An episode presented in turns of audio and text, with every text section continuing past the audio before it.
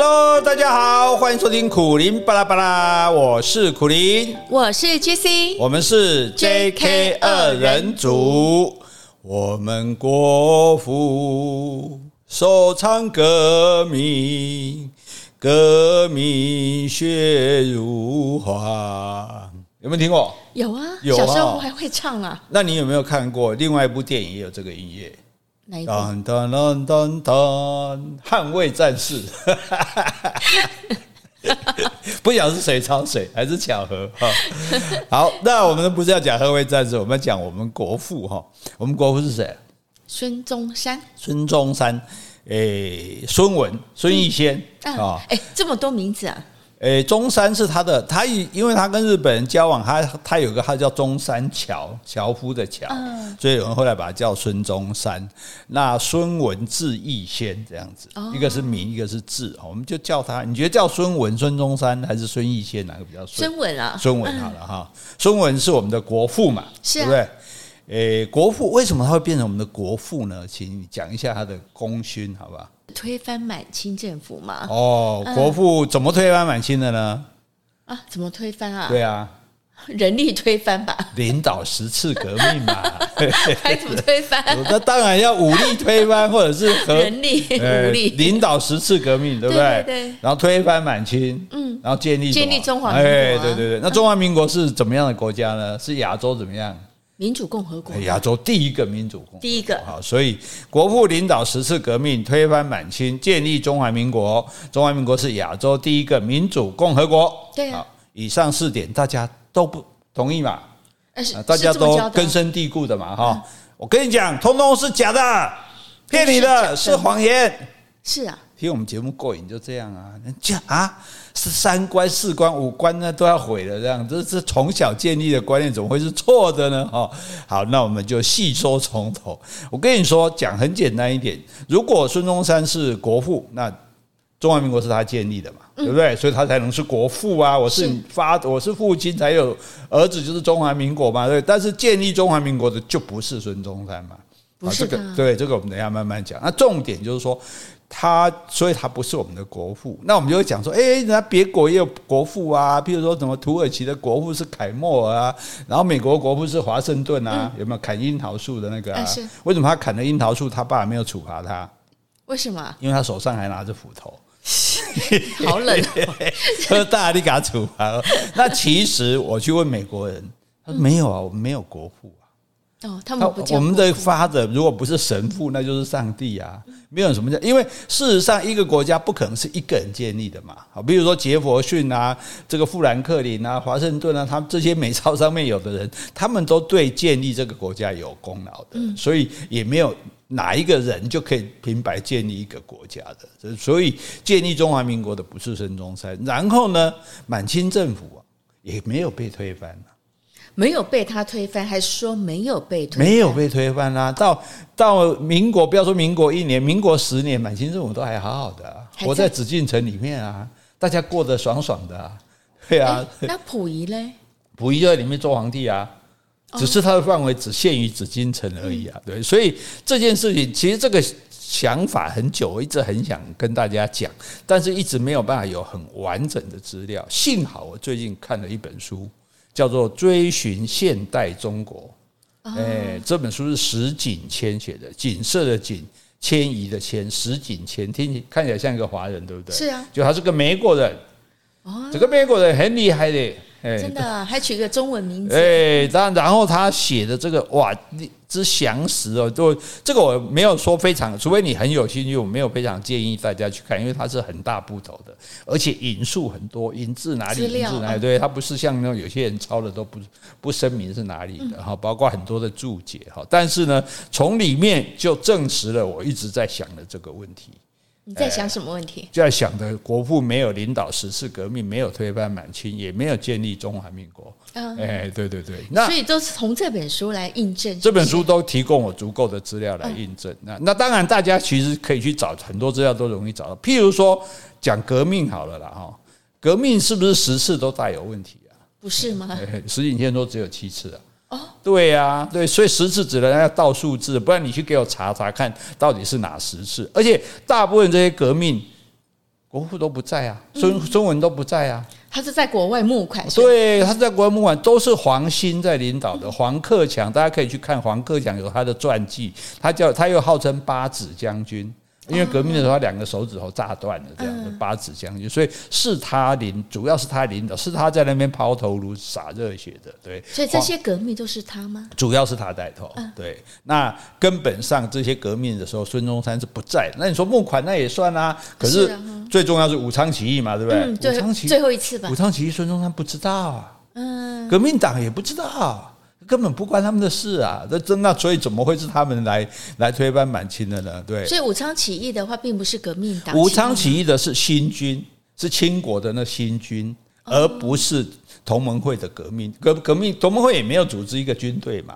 所以清国有新军啊，清国那时候的军队全部都是新军，就叫新军，就是接受新式的训练，拿枪炮啊，穿制服。因为这个甲午战争之后输的太惨了嘛，觉得说啊，我们要。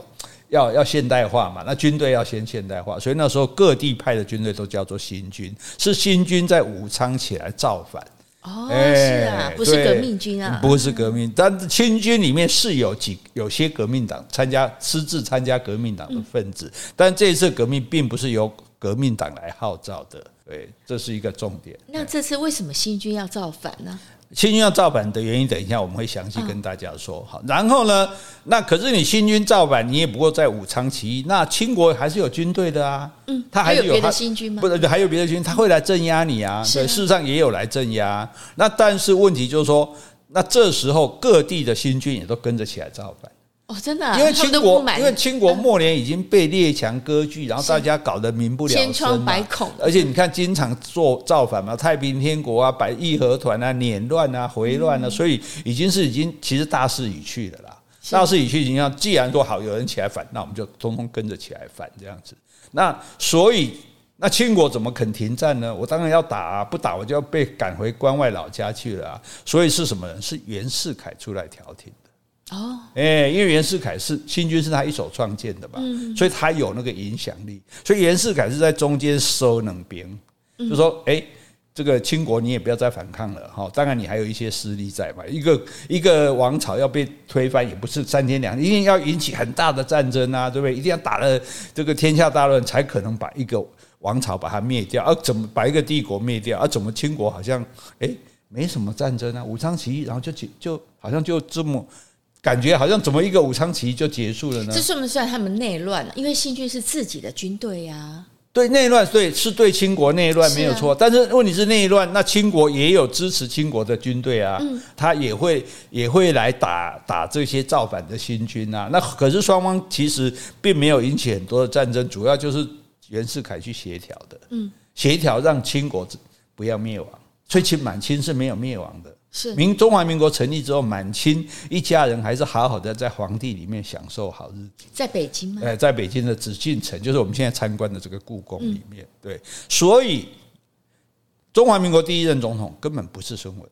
嗯嗯，他说是啊是啊，中华民国第一任孙文是中华民国第一任临时大总统，不是正式的总统。正式的第一任总统就是袁世凯。为什么是袁世凯？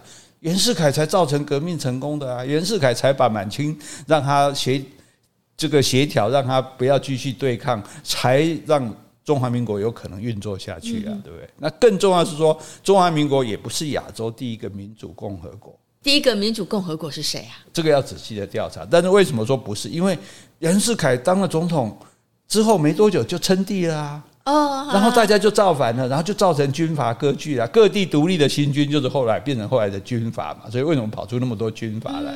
就是这样。所以那从来也没有进行总统直选啊，也没有对，也没有选国会啊，就根本就没有真正中华民国民主是到李登辉当 的时候才中华民国才真的第一次有民主。所以你既然没有民主共和，你怎么会叫亚洲第一个民主共和国？牛皮都吹穿了，我觉得大家会不会觉得有一种震撼？那哪样呢？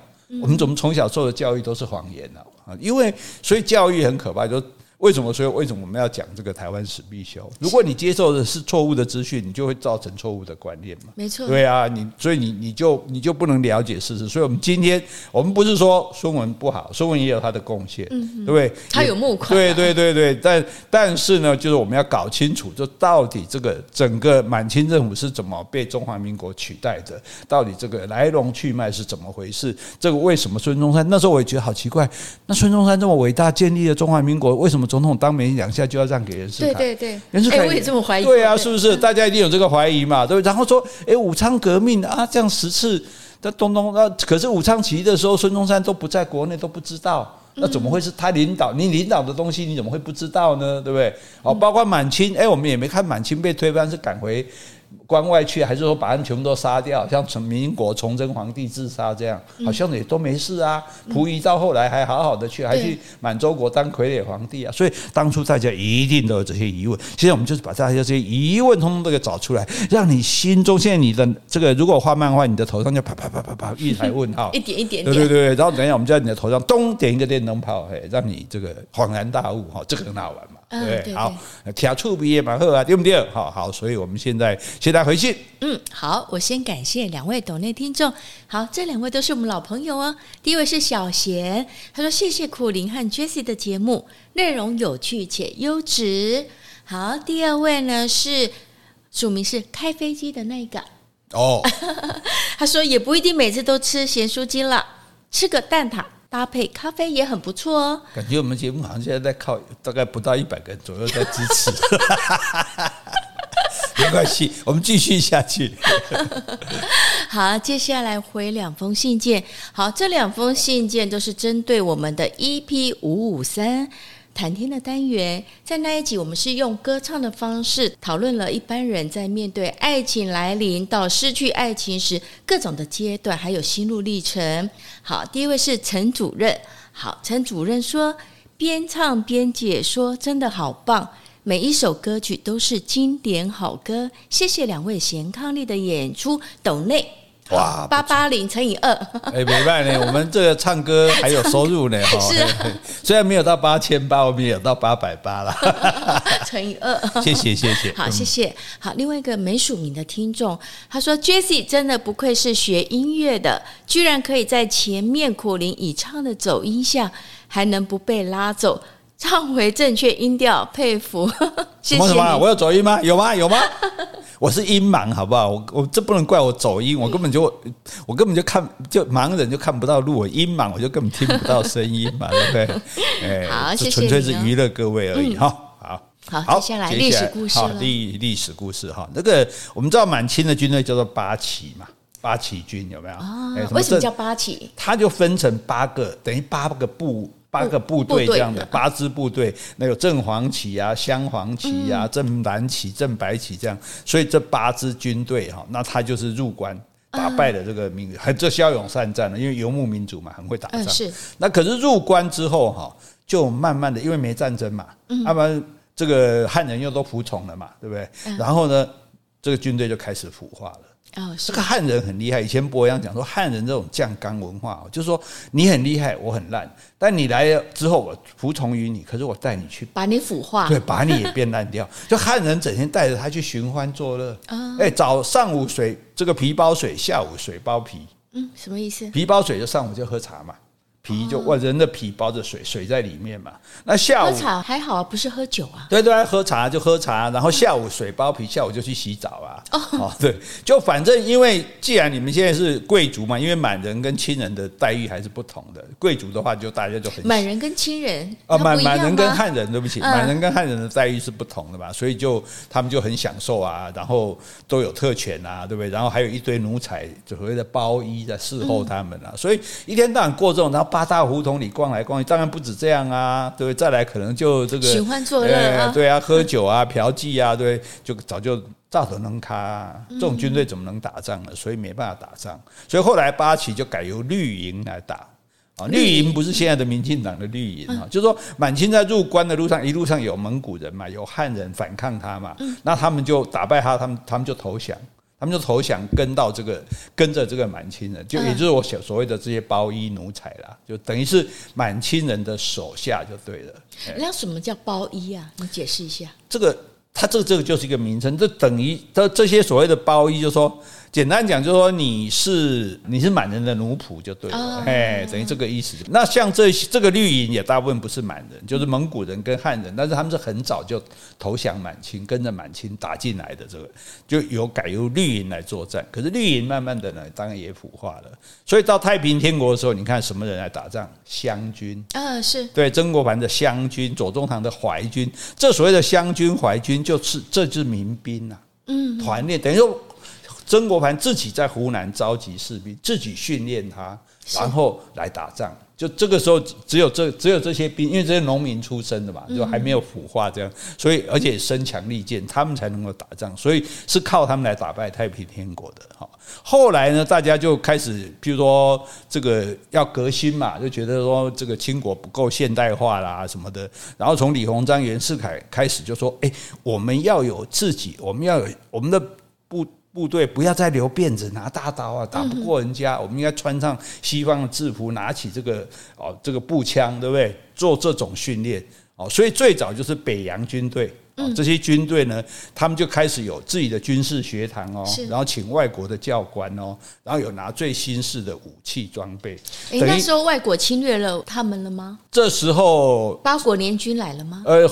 诶、欸，这已经在之后的事情了。对对，之前在八，就是因为被八国联军啊、日本啊打得太惨了，所以他们要建立新军，对，觉得我们要建立新，所以中国军等于中国军队的现代化就对了。所以从一九零一年开始，这个清国政府就组织所谓的新军。是啊，这个新军呢，就是要用自己的方式标准化的控制新军这样子。所以全部大家就开始受新式的训练，开始拿步枪、穿制服，然后。他这个在北京就有一个练兵处，他直接控制这些新军，就分成三十六镇，嗯，哦，等于三十六支部队，像我们现在讲三十六个诶师或者三十六个这个旅一样。那那每一镇的兵力是一万两千五百个，哦，那三十六镇就等于全部有四十五万的新军，那由朝廷来直接统治这个四十五四十五万新军。啊，到了五年后就设了陆军部，哦，直接就有陆军哦，有这个名称出来的，那都是由满人来主管啊，所以他对他，他们不是不会打仗吗？哎，我主管啊，底下你们打过的，对，因为本来最有，因为这些兵本来都是由总督各地的总督来带嘛，嗯，比如说我湖南总督，我就是带我湖南的新军哦，我这个满满这个江西总督，我就带江西的新兵，可是汉人总督最有权势的一个袁世凯，一个张之洞。嗯，两个都被调到北军去做军机军机大臣，嗯，这是升官哦，是啊，对。可是呢，你就没有带兵了啊？哎，对对对，你本来是南军军团司令，我要调你到政中央政治局，表面上升官，可是你就没有兵权了，对。所以他是希望说大权还是由满人来掌握，他怕各省的汉人各自拥兵，到时候拥兵自重，那怎么办？就所以，所以他就。等于说我要完全掌控这个所谓的新军，那这些新军是谁来当的呢？因为在这个开始满清开始革新之后，也废慈禧太后的时候废除了科举。嗯，哎，其实慈禧太后是最先革新的人，不是？是啊，对，不是光绪皇帝，这个也很冤枉。改后改天再讲给大家听哈。那科举废举之后，可是年轻人就是靠着科举啊，考试读书做官，那现在没有了啊，啊也没有办高考普考，那怎么办？很多人就去当兵。嗯，哎，就当这个新军，有点弃文从武了。对对对对，弃文从武这样啊，就像我们以前讲边塞诗啊、高适这些人考科举考不上，我就去当兵啊，也是一个晋晋升的机会嘛，一个新的管道。那这些人，他们既然会为了这个去当兵，他们就比较野心勃勃啊，或者说汲汲营营这样子。他就那这个时候各省因为要讲要君主立宪嘛，所以各省也就成立所谓的知议局。什么叫咨商的咨？议论的议，类似现在的议会啊，这这个咨议局就开始，就是因为要学人家君主立宪嘛，像英国那样，就是说，呃，这是康有为提倡的嘛，就是皇帝还是你当，但是我们底下会有国会，然后各省会有议会。慈禧同意吗？基本上是同意的，基本上是同意的哈。那这个时候呢，那就等于说知义举也是一个新的风潮，然后新军也是一个新的风潮。那这时候，这个孙文不是领导革命党吗？在海外成立什么同盟会吗？那有一些革命党员就渗透到新军里面。嗯，哎，新军里有些人也就也也认同这个东西哈。那你这个新军的士兵军官开始接受西方的新式训练的课程，穿上跟他们一样的制服，哎，那辫子怎么办？对呀、啊，很累赘。对呀、啊，本来把辫子盘起来卷在那帽子下面，是后来大家就哎剪掉剪掉。对，哎，剪辫子在清国是很严重的事情。嗯，当年是留头不留发，留发对，你不不那太平天国那时候他们的兵剪辫子说我要反抗你嘛。嗯，对，所以我剪敢剪辫子这样，因为剪辫子是无法挽回的，你不能说剪了辫子过两天装回去，哎，你直接就被抓了，你是造反的。可是这个时候新军开始剪剪辫子的时候。清清国没办法，嗯，不敢处罚他，因为每个都减啊，对他只好假装没看到，哎，对啊，而且是他们成立新军的啊，对啊，可是。简便这件事并不是他们规定的哦，真的吗？那是谁？是他们自己，他们就自己觉得你开始有了新的思想嘛，你就觉得对这种东西就不太，他们就不太认同这个东西了嘛。那这个时候当然国家越来越弱了，大家就想尽办法来救国家嘛。哈，所以像康有为他是主张君主立宪，嗯，但是康有为他们为什么这个百日维新会搞垮？因为他要杀慈禧啊。是，对，可是慈禧不是同意吗？没有慈慈，他认为慈禧的那种革革新太晚太慢了，他支持，所以他是支持光绪要把慈禧干掉的。而且这个家伙行为也不太好，后来他逃走之后，哎，身边都带着，随时都带着一个年轻的女伴。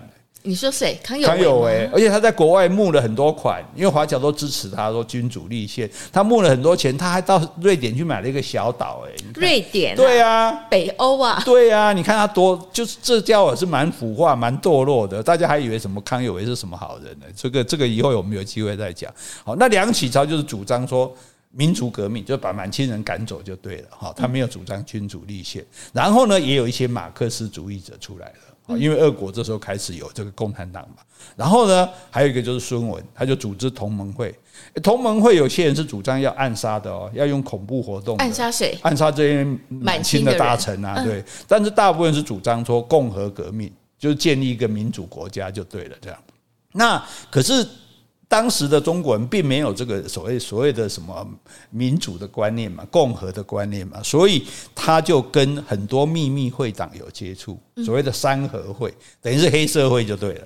哎，这个孙文有加入黑社会，哎，是这蒋蒋介石后来也有，孙文他加入的是三合会啊，这个夏威夷分会。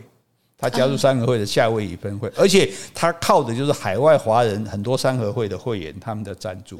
因为三合会的他赞助他，他们也不是有民主观，他们就说啊，把满清赶出去，这个好嘛？反清这个时候已经不是复明了嘛，但是复汉嘛，对不对？所以从一九零六年到一九零八年，同盟会指导或者鼓动至少七次，所以在这个根据这个作者石景天他算的只有七次。哦，结果我们。历史书上说是十次，是因为有三次根本还没发起就结束了。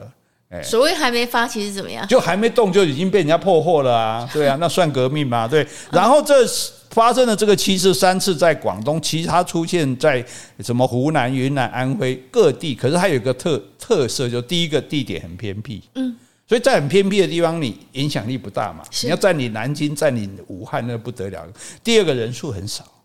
不贵了，不是像太平天国一大片义和团一大片，说人数很少，而且第三个没有计划。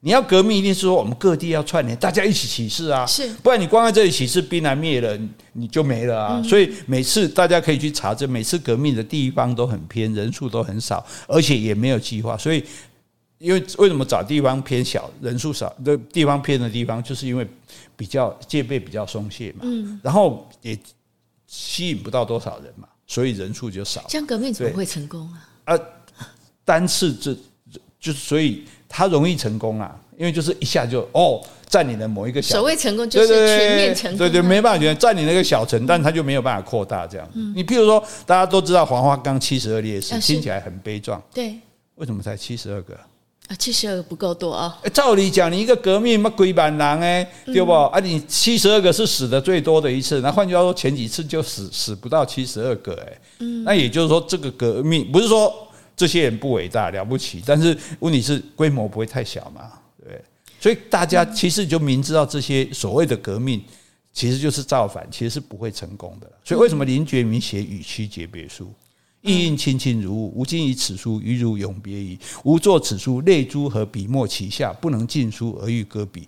吾作此书时，尚是世间之人；汝读此书时，吾已是世间之鬼。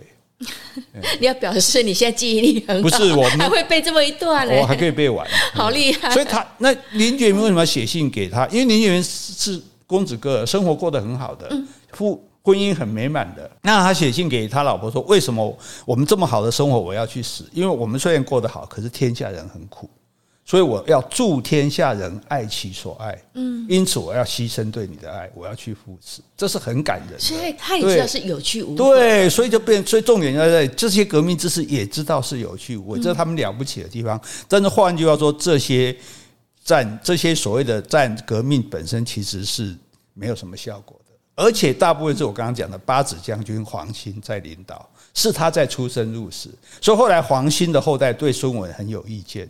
干嘛讲你都是你来揽功啊？啊，你是在海外募款而已，也不是只靠你募的款。而且大部分时间我们也知道，他在海外除了募款，还一边喝酒玩女人。啊，这个事情，这个平路的小说里也有写，大家可以找来看。那当然，所以每一次的举事都遭到镇压而失败。哦，可是孙文他的外号叫孙大炮。他就很会讲话，很会讲。本来支持康有为的人，后来觉得康有为很烂嘛，他就接收了这些支持。他就说：“哎呀，革君主立宪没有用了，我们就是要革命啊，要推翻满清啊，驱逐鞑虏嘛，把他们赶出去嘛。”哦，所以他的革命资金，哎，真的还源源不绝哦。譬如说，他去演讲，听众慷慨解囊哦，就大家，因为他就很会讲嘛。他这个，诶，广东话国语不是很标准。我们革命不是要。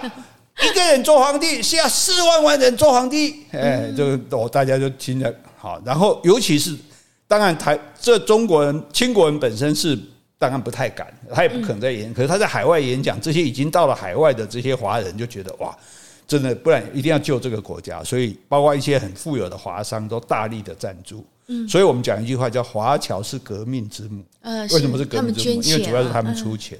然后呢，还有一招，你说这样讲有钱有限嘛？哎，孙文还卖债券给支持的人。债券？对，来十十万，你给我十万块，嗯，我给你这张债券。革命成功之后，还你一百万。有没有有有没有点像诈骗集团啊？是 哦，但是不管怎么样，达到效果了。哎，大家想，哎，那也好，倒猪蒙倒猪嘛，对不对？万一真的成功了，哎，说不定有十万块可以拿，这样子哈。好，那所以他的计划其实是很模糊，而且失败连连了。可是他还是在。鼓吹推翻满清，可是原来在讲四万人做皇帝啊，民主共和，后来就改成驱逐鞑虏，嗯，这样比较简单呐、啊，嗯，对，因为大家没有民主观念嘛，可是有民族主义的观念嘛，对不对？驱逐满人，对，满人欺负我们，把他赶出去嘛，对不对？所以六年之后，同盟会的成员本来是四百个，就增加到将将近一万个哦。哦，这有包括海外的华侨，当然包括海外，主要是日本留学生。哎，在在清国你也不太敢参加，会杀头的。在海外就参加，可是他们在日本留学回来，为什么到时候都到日本去留学？因为被日本打败了嘛。嗯，日本又打败中国，又打败俄国，哇，好厉害！那我他们以前也是君这个君主的国家，对，所以我们也去跟他学这样。然后这些人回国之后，就在自己的家乡继续秘密的鼓动反政府。啊，或者是到各省的，我刚刚讲的知遇局去当代表，是对，有些就加入新军啊。那在新军里面呢，就用革命的言论啊，或者是花钱，嗯，收买就对了啦。哈，积极的去找志同道合的人。这里面作者讲，石景先说，充满着愤怒、挫折、梦想跟金钱，嗯，有各种啊，因为有些人是怀才不遇嘛。现在没办法考科举了嘛？有人是觉得我要反清复汉嘛？有人觉得考改朝换代我就有权势了嘛？啊，有人其实就是唯利是图。但是不管怎样，这些人就在各个阶层里面，然后设法发挥他们的影响力。好，那现在我们要开始来武昌起义了。武昌起义的真相是什么？一九一一年十月九号，武汉那时候是三个镇：汉口、汉阳，还有这个武昌。它是一有的在长江南、长江北，这三现在的合成叫做武汉。好，那那时候叫武汉三镇，其中的汉口市就发生了炸弹爆炸的意外。是什么？是一群革命党人在汉口，汉口有俄国的租界，在租界里，因为清国政府管不到嘛，所以他在里面制作炸弹。哎，但制作炸弹不小心就引爆了。哦，这一引爆，那当然清廷的巡捕就来抓了嘛。嗯、搜查着革命党的总部，发现三个革命党人，立刻就地正法砍头。嗯，问题是重点是拿到名单，革命党的名单是革命党的名单，不只有民间的革命党人，还有军队里面的革命就新军里面对，记下大家多少的啊？哦，那革命党人就想说，哇。啊，尤其是新军也说，这这这马上组织曝光，这全部大家都死定了嘛，嗯、对不对？既然这样，造反，哎、哦，所以新军是这被逼临时对被迫造反的这样子，因为没办法，名单被人家收到了。当然不是每个新军都是革命党，可是这一些同志说，哎哎，我名单曝光，我爱爱来走饭了，不要走啊，那大家就支持。所以最先行动是武昌的工程第八营，十月十号早晨叛变，叛变要先占什么地方？有武器的地方，对，聪明，占领军械库，然后城外的部队也参加起义，就对武昌的要塞发动袭击。当天呢，又有三支新军队伍加入。反正大家本来对满清就不满啊，既然反就反了，因为既然他反了，我不反，到时候大家一起倒霉了，好，干脆就一起。结果这个湖广总督就仓皇逃出城，落荒而逃了。这样子，十月十一号，那不是刚刚讲武昌吗？现在是在汉阳。哦，也是武汉三镇人也发动叛变，占领兵工厂、钢铁厂。哦，然后汉口另外一个地方，十月十二号，连续三天，这三个地方全部武汉三镇全部都揭竿而起，都来起义。啊，讲好听叫起义，讲不好听叫造反。哈，问题是说。同盟会，他在这里面没有资深的干部，因为他们本来同本来革命党在这里就没有组织，只是有零零星星的参参加新军的人而已哈。没有人领头，对，没有领头，没有领头羊，那你总是要选一个领头的啊。结果呢，湖北新军的协统等于是说，等于是将领就对了，这个黎元洪。那因为兵造反，可是将军是要忠于清国的啊，他不能跟着兵造反啊，他就躲躲到床底下，被大家拉出来。我立立立，来，你做头子。他说我不要，我不要枪口，我不想枪对着，你要不要做？啊啊啊！只好做了这样子，他只好接受这个职位。所以黎元洪不是自自作，不是自告奋勇出来领导的，他是被迫的。我懂啊，你好。那这个陆军大臣叫应昌，他就奉命用北洋军队，刚刚不是讲了四十八镇吗？他带了两镇的兵力来清剿武汉。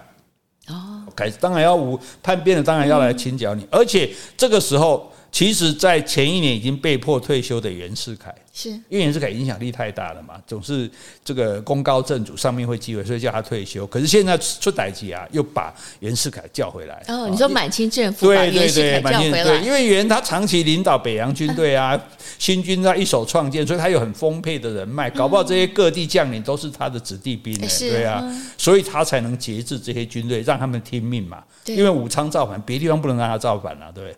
可这些袁世凯还不出来，按脚，看形势。嗯啊，花多几边呀，对吧？他也没有说一定要效忠满清政府。对对对，我就没有讲，我就我哎，你你现在要我了，我就我等几天看看，我再看看这样子。哎，就先说，哎呀，我身体不好啊，怎么样？我老高龄父母要抚养啊，反正就来这一套就对了哈。然后过了看一阵子，哎，大概知道形势才接受哦这个任命这样子。可是呢。局势的发展是急转直下，十天之后，陕西、湖南两省的新军也叛变了，哇！而且直接大批的满人被杀，将领也被杀，对，直接干了。哎，既然要造反，都是死路，就干干狠一点。而且连这些这两省的知议局的议员都表示支持。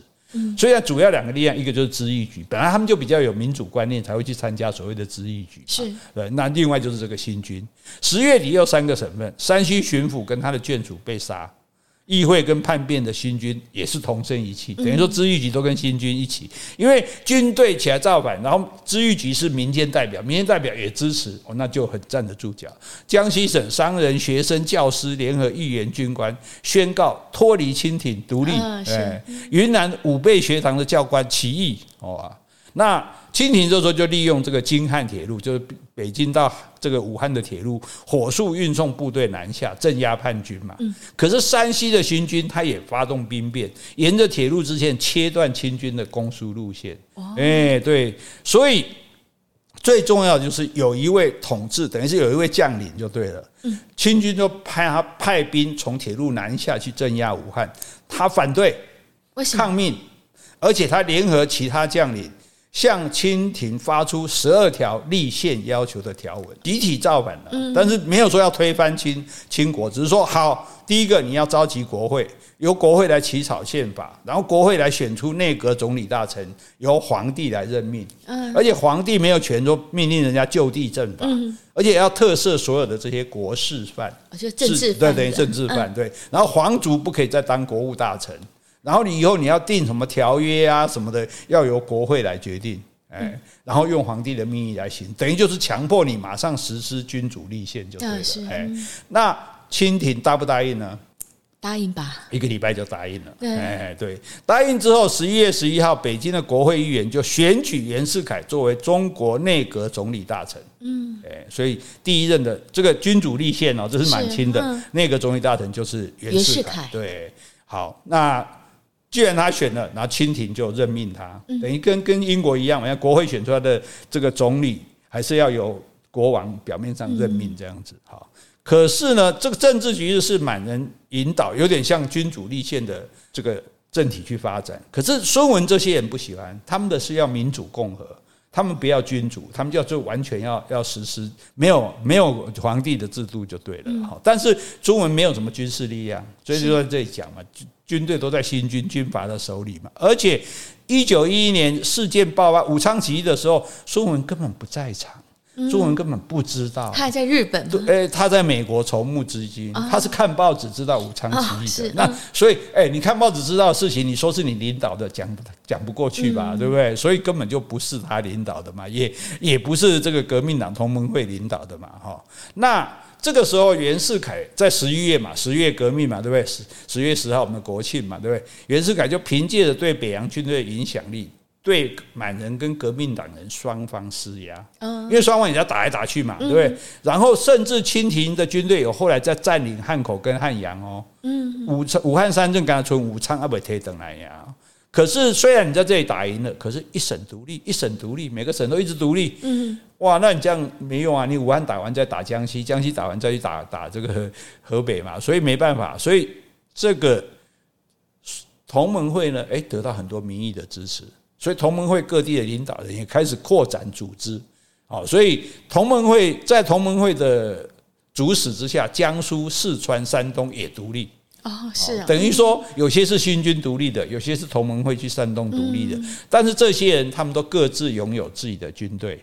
哦，是啊，对啊，为什么他们有自己的军队？就是新军啊，嗯、就这个新军是派给我的嘛，我是这里，嗯、我甚至呃南京军团司令就是南京嘛，嗯、我也宣布南京独立，这是我的军队嘛。那江苏的江苏是我的军队嘛，所以这也就是后来为什么。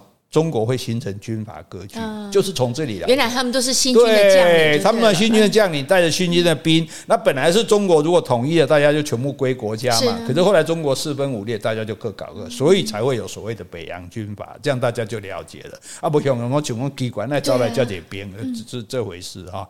那打了好几个礼拜，打得很惨烈哦。结果满人的军队十二月初的时候在南京大败。嗯，这个象征性就强了，因为南京哎。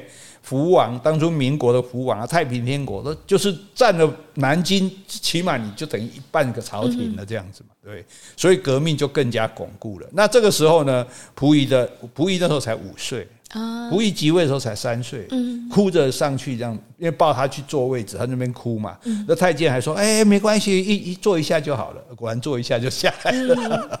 好，那他的母后就出面来斡旋，那有一个摄政王叫代理，就退位。嗯，袁世凯就接任，刚刚讲嘛，内阁总理大臣嘛，对不对？那溥仪还是保留皇帝的名义，只是这个皇帝已经跟英国国王一样没有实权了。是，可是呢，大多数人还是不接受，觉得哎，满清人还在啊，君主立宪还他们做皇帝，应该赶走啊，对不对？所以一九一一年的耶诞节那一天，孙文回来赶，终于赶回来上海了。嗯，十月革命，他十一十二月二十五回来。那十六个省就是宣布独立的省的知议局的代表啊，等于是类似议员呐，就齐聚在南京召开会议，选举中华民国的临时大总统。哦，然后就由孙文来当。嗯，其实有人是主张由黄兴来当了，因为都是黄兴在带头吧。是。可是黄兴他说他是一个武人，嗯，哦，一起抽罗兰，他不会治国，所以他没有不敢来当总统。那为什么不叫袁世凯当呢？对。袁世凯这时候还是满清的那个总理大臣呢。哦，是啊，对啊，李凯才就那那那不是直接叫他造反吗？所以就由孙文在南京就职，宣告中华民国的诞生。以这个时候开始就以后就用阳历了哦，然后七天一个礼拜哦，这时候才有不再用传统的阴历哦。可是，在元旦的当天，孙文就打电报给袁世凯，说我我没有兵啊。我也我也没有什么人民的支持，我就是民有一点民生而已啦。所以我是暂时接受大总统的位置，是虚位以待，单立来者了啊。哎，伊马扎亚？他你因为这时候你还没有把满清干掉，虽然你已经成立你的那个，可是满清的兵力还是很强的，而且袁世凯倒向哪一边，哪一边就会赢啊。对啊，因为主要新主要是新军，他对新军的影响力啊。他如果真的要支持满清，那中华民国也可能被打垮。他如果要支持中华民国，满清可能被打垮。哎，可是不是你刚刚不是说满清的很多新军都已经倒向？可是他们是独立而已啊，他们也没有说完全就支持所谓新的所谓中华民国。他们也有很多十二个，你看将军们要求清廷是君主立宪的，是，并没有要求说要实施民主共和，哎，对啊，所以这很难讲啊。对，那这个时候呢，哇，增加到四十四个北洋军的将领致电北京内阁说，我们要共和，我们不要君主立宪。嗯，哎，那有一群比较强硬的满族亲王就撤到满洲，说我们在满洲老家，我们东北继续跟这个对着干，等于像以前北宋退到南宋一样，现在满清就准备退到关外继续对抗就对了，这样子。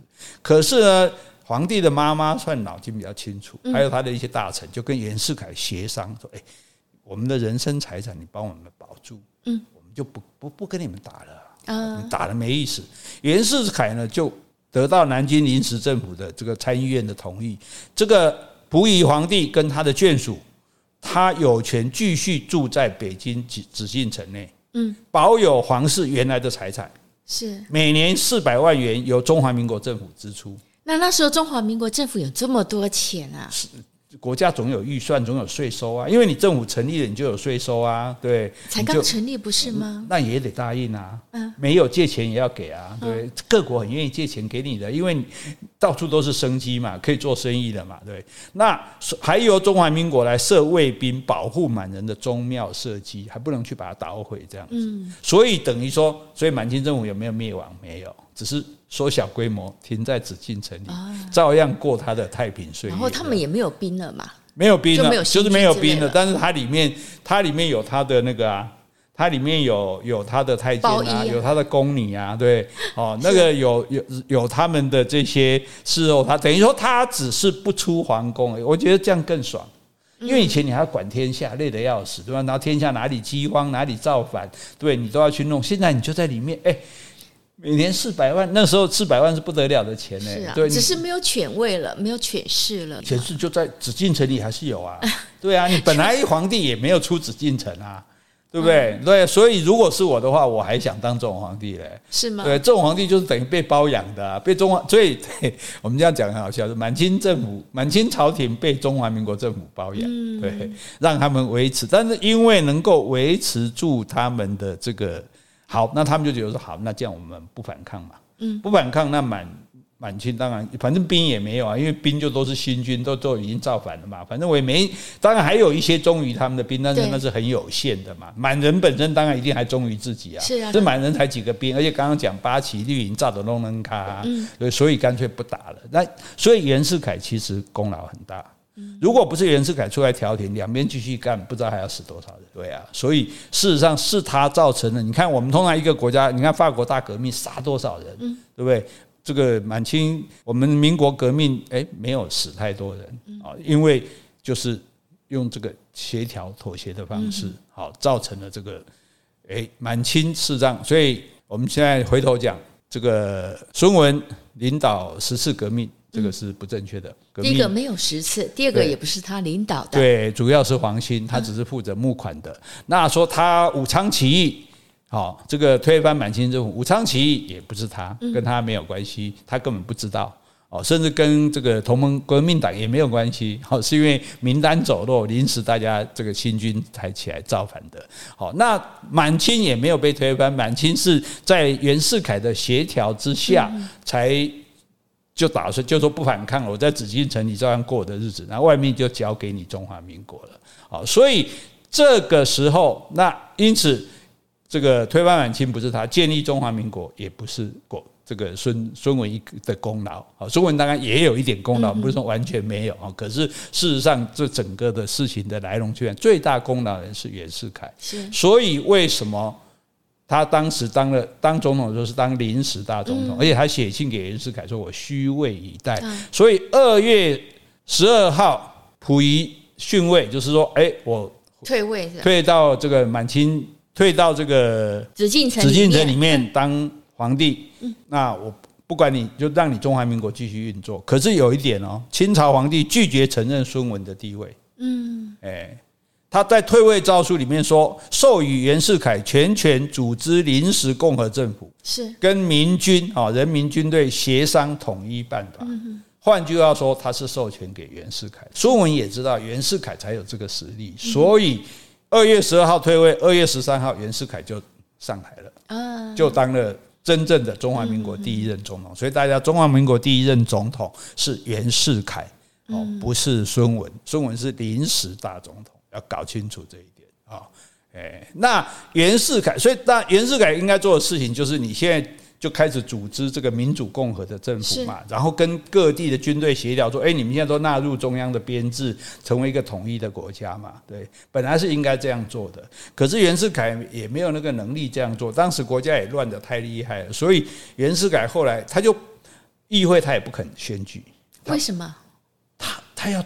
专权啊！他觉得我拿到权力了，啊不够民主啊！而且那时候，而且那个那个选举也是假的，因为第一次中华民国的国会选举哦，参议院、众议院选举，居然规定女生不能投票啊！对，只有男生有投票权，而且还要收入多少以上，年缴税多少以上，哎，不过竟然够比赛投票，所以第一次中华民国的议员选举投票只有五千万人投票，五千万人啊！对，中国有四万万人呢。